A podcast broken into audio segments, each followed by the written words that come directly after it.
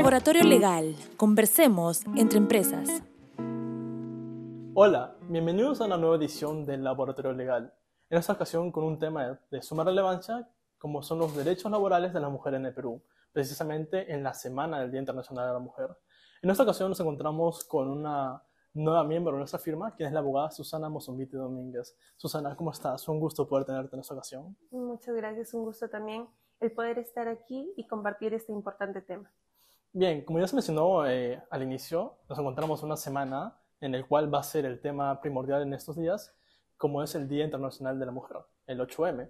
Eh, y justamente en este tipo de fechas es que tenemos que tomar eh, puntos para poder llevar a estos temas. Por ejemplo, los derechos laborales de mujeres. Y aquí se viene el tema principal. ¿Por qué son importantes estos tipos de derechos? Bueno, antes de comenzar, antes de decir la importancia de los derechos laborales de las mujeres, es importante señalar que en esta fecha no es una celebración cualquiera de decir eh, que por ser mujer lo celebramos, sino es conmemorar el, actuar, el trabajo fuerte que han hecho las mujeres, eh, empezando por el ámbito laboral, para tener las mismas condiciones que los varones y que esto se ha ido extendiendo hacia todos los ámbitos. Eh, entonces, es así que la importancia de establecer los derechos laborales de las mujeres aquí en el Perú es eh, establecer las mismas condiciones que tienen hacia los varones y no permitir que se encuentren inferiorizadas. Sí, justamente lo que mencionas es algo muy importante porque digamos que socialmente se tiene interiorizado esa idea de 8M, eh, es tu día, feliz día por ser mujer, pero es más que eso, como mencionas, es como que un recuerdo de toda la lucha social que ha llevado el género de ser mujer, ¿verdad? Exactamente. Eh, como para dar una nota importante, esto comenzó en 1908 con la muerte de 29 mujeres que lucharon, que se eh, pusieron, en, que no quisieron salir en una fábrica por reclamar sus derechos laborales, por tener las mismas condiciones y una remuneración igualitaria. Eh, entonces se conmemora, se conmemora ese sacrificio que tuvo eh, las mujeres en, su tiempo y que a raíz de eso ha comenzado esta lucha, esta lucha por, por una igualdad. Vale, justamente mencionaste nuestro tema que nos ataña, los derechos laborales. Eh, creo que inclusive se podría mencionar que el 8M se basa en ellos, como ya mencionaste, los derechos laborales. Así que, bueno, ya suponemos que ya al año en el que estamos, ya en pleno siglo XXI, año 2023, se entiende que ya hemos avanzado un gran salto desde cómo empezó, pero aún tenemos como que un tanto más que avanzar. Por el momento, ¿cuáles serían esos tipos de derechos laborales con los que cuenta la mujer en nuestro país? Estos derechos laborales inician antes, inclusive antes de que inicie la relación laboral. Eh, en el momento en que se emite una postulación, eh, los requisitos que debe tener esta, esta postulación no debe ser discriminatorio para la mujer. Por ejemplo, eh, muchas veces hemos visto eh, publicaciones de trabajos en las que se pide, se solicita un ingeniero para obra.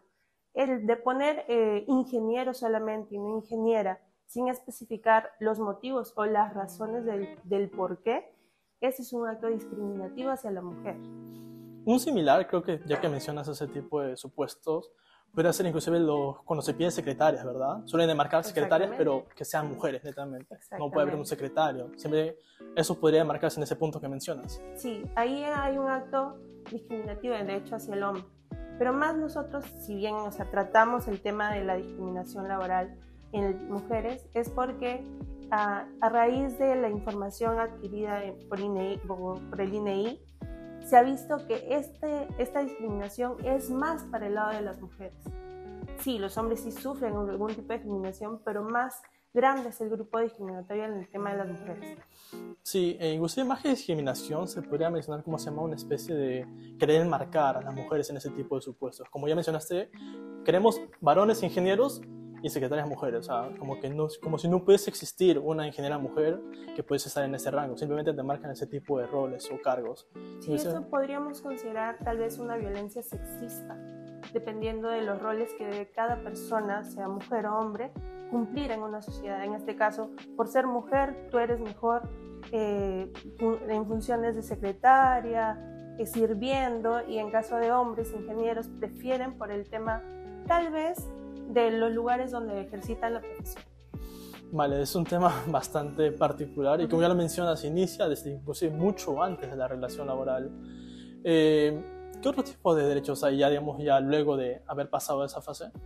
El otro tipo de, de derecho que tienen las mujeres es sobre la remuneración. Viene el principio de igual trabajo, igual remuneración. Es decir, las mismas personas, las personas que sea hombre o mujer, que cumplen las mismas funciones, que realizan las mismas actividades, tienen que tener el mismo tipo de remuneración.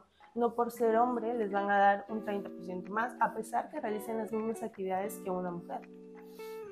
Sí, hay inclusive lo que muchos eh, empleadores suelen ahí, digamos, tratar para quizás poder decir maquillar ese punto, o sea, el tema de la meritocracia, pero como ya mencionas, hay ocasiones en que hay dos personas que ocupan el mismo cargo con las mismas acciones, pero simplemente por la distinción de género que ya lo se marcan tipo, tú tienes más remuneración y la otra persona menos. Exactamente. A menos que la empresa haya establecido políticas remunerativas con respecto al tiempo de, de, de actividades o tiempo de, de, desempeño en la empresa ya conlleva un poquito un, un nivel más superior o el tema de temas de conocimiento entonces ya no sería una actividad igualitaria, por lo tanto la remuneración puede ser un poco distinta. Eso es un punto bastante importante para las personas o los empleadores, porque si se encuentran en esos supuestos ya pueden mencionar, bueno, yo le doy un poco más de remuneración a tal empleado porque lleva más tiempo conmigo, ¿verdad? Sí, exactamente, porque lleva más tiempo con la empresa y tal vez ya tiene funciones eh, mucho más amplia, por lo tanto el, sí le corresponde un tipo de remuneración un poco más elevado. Aparte de la remuneración, ¿hay algún otro derecho laboral ahí que se tenga que remarcar en estos supuestos? Sí, es en el caso de las madres gestantes. Muchas empresas a veces no quieren el tema de contratar mujeres por ese hecho, porque en un momento de su vida ellas se van a casar, van a, concebir a un bebé, entonces van a tener que darles un tipo de descanso y remunerativas pero este descanso, eh, estas remuneraciones que se da por este descanso, si bien al, inicio lo, paga el empleador, esto es, reembolsado por esa luz. Bien, justamente lo que mencionas es un punto bastante importante de consideración. Bueno, primero ya el ámbito de, la discriminación de a las mujeres embarazadas al momento de buscar trabajo. Bueno, creo que ya a momento como estamos es bastante conocido que para las mujeres que están en estado de gestación quizás se le complique un poco más encontrar trabajo, justamente por lo que mencionas, ese tipo de permisos laborales que luego se les reconoce. Eh, la realidad es que muchos empleadores dicen, pues, si voy a contratar a una persona que está embarazada, por luego darle un permiso que luego va a ser pagado, quizás a su modo de tener esa perspectiva les genera un perjuicio económico, lo cual, eh, a tal como se tiene que tener ahora, debería ser un supuesto que debería cambiarse, ¿verdad? Exactamente. Eh, no por el hecho de estar o de tener este permiso, si bien va a ser un tema de, un gasto para ver o, quién va a ejercer, cumplir las funciones mientras la madre esté en su descanso, eh, el tema de remuneración, como repito, a la madre gestante en sí lo va a reembolsar es salud. Entonces, en algún tema de remuneraciones que un gasto extra, la empresa no va a tener, a menos simplemente que mueva un poquito el tema de, de empleados. Y el descanso eh, no es muchos días, bueno, son 98 días en total, 49 días pre, eh, antes de, que dé a luz y, 90, y 48 días después de, de dar a luz. Vale, hay que hablar un poco más de ese permiso hablar del ámbito de salud, que quizás muchos empleadores ahí lo desconocen y quizás el que puedan conocer ese punto puedan hacer que cambien un poco su perspectiva. Como mencionas, son, si no me equivoco, 98 días que son de descanso, ¿verdad? Pero la salud empieza a reembolsar a partir del día 31, ¿verdad? ¿Los 30 primeros días los cubre el empleador? ¿o sí, al inicio lo cubre el empleador, pero de ahí lo reembolsa este, salud. Vale, eso es un punto que quizás muchos empleadores deberían tener en cuenta al momento de considerar la contratación de una persona en estado de gestación, lo cual finalmente eh, la realidad es que una persona en estado de gestación no influye en su actividad o en su manera de desempeñarse en el rol laboral, ¿verdad?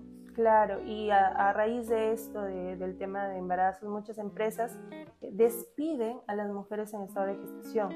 Y en este caso, normalmente cuando un empleador despide a su trabajador, quien tiene que eh, dar las explicaciones o motivos del por qué no debe ser despedido es el trabajador.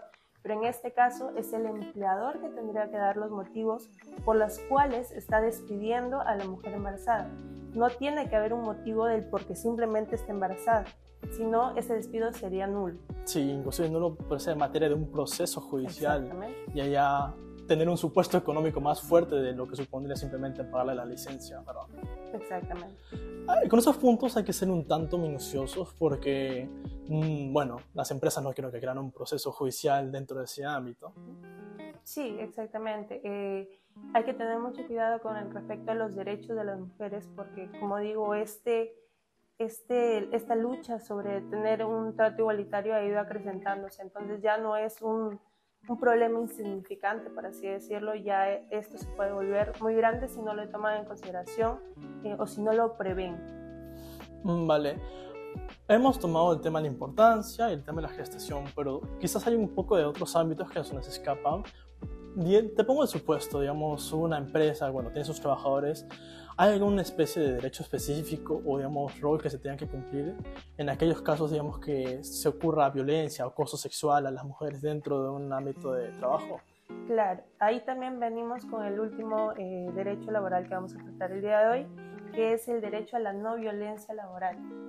Si bien, o sea, todos los trabajadores tienen y tenemos ese derecho de no permitir que nos violenten tanto físicamente como psicológicamente, ningún tipo de agresión, el, empleador debe darle las garantías para que si esta persona sufre algún tipo de violencia, ya sea por sus demás compañeros o por algún eh, otro este, empleador, eh, que pueda denunciar y tomar las medidas respectivas. Así también, por ejemplo, si sufre algún tipo de agresión y la víctima, en este caso, no revictimizarla, sino ver la forma en la que se sientan más cómodas.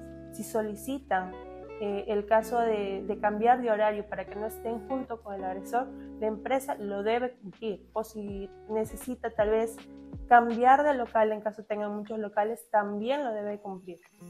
Entonces, si tenemos dos supuestos eh, casos de violencia que puede ser, por tanto, el empleador, como quizás de algún compañero de trabajo, ¿no? Como ya mencionas, eh, cuando son casos de compañeros de trabajo, el empleador tiene que tomar medidas, como es, no sé, cambio de turno, o de local, pero en esos supuestos que sea el propio empleador, ¿qué, ¿qué, se podría hacer allí por parte del trabajador? Dependiendo si es una empresa pequeña o si es una empresa grande. Si es una empresa pequeña, pues también se le denuncia ante, ante gerencia eh, y pasaría lo que es a Ministerio Público, pero si es una empresa grande y se tiene el tema de recursos humanos y ahí se establecería el tema del comité, eh, un comité... Eh, para la prevención de los claro, sexual. Claro, hostigamiento sexual, laboral o otro tipo de, violencia. Hay que marcarnos un poco en ese comité que mencionas. Eh, ¿Todas las empresas deben contar con uno, independientemente si son pequeñas o grandes? Si son pequeñas, eh, basta el delegado. Si son más eh, de 20 trabajadores, ya contaría con un comité. Pero todo, toda empresa debe tenerlo. Sí, toda empresa debe tener a alguien que vea este tipo de casos y, respetar el proceso.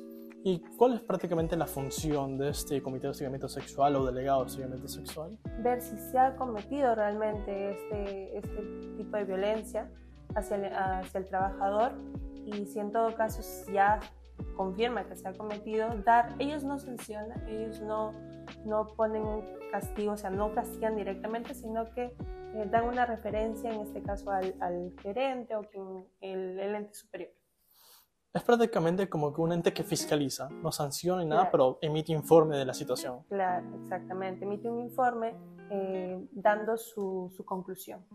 Finalmente, eh, ¿por qué serían importantes esos tipos de comités? Para que los trabajadores especialmente se sientan un poco más seguros y que puedan, ante estos hechos, eh, hacer algo, no, solo, no, no, quedarse callados, porque muchos trabajadores, mujeres y hombres, se quedan callados y no denuncian este tipo de actos lo que conlleva que esta relación ya sea que se cansen en un momento, que pueda ocurrir otra, otras situaciones.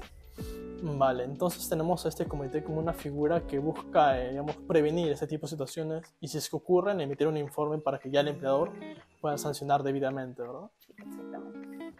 Ok, eh, ¿qué quisieras más abarcar de este tema? Quizás un punto que nos esté escapando.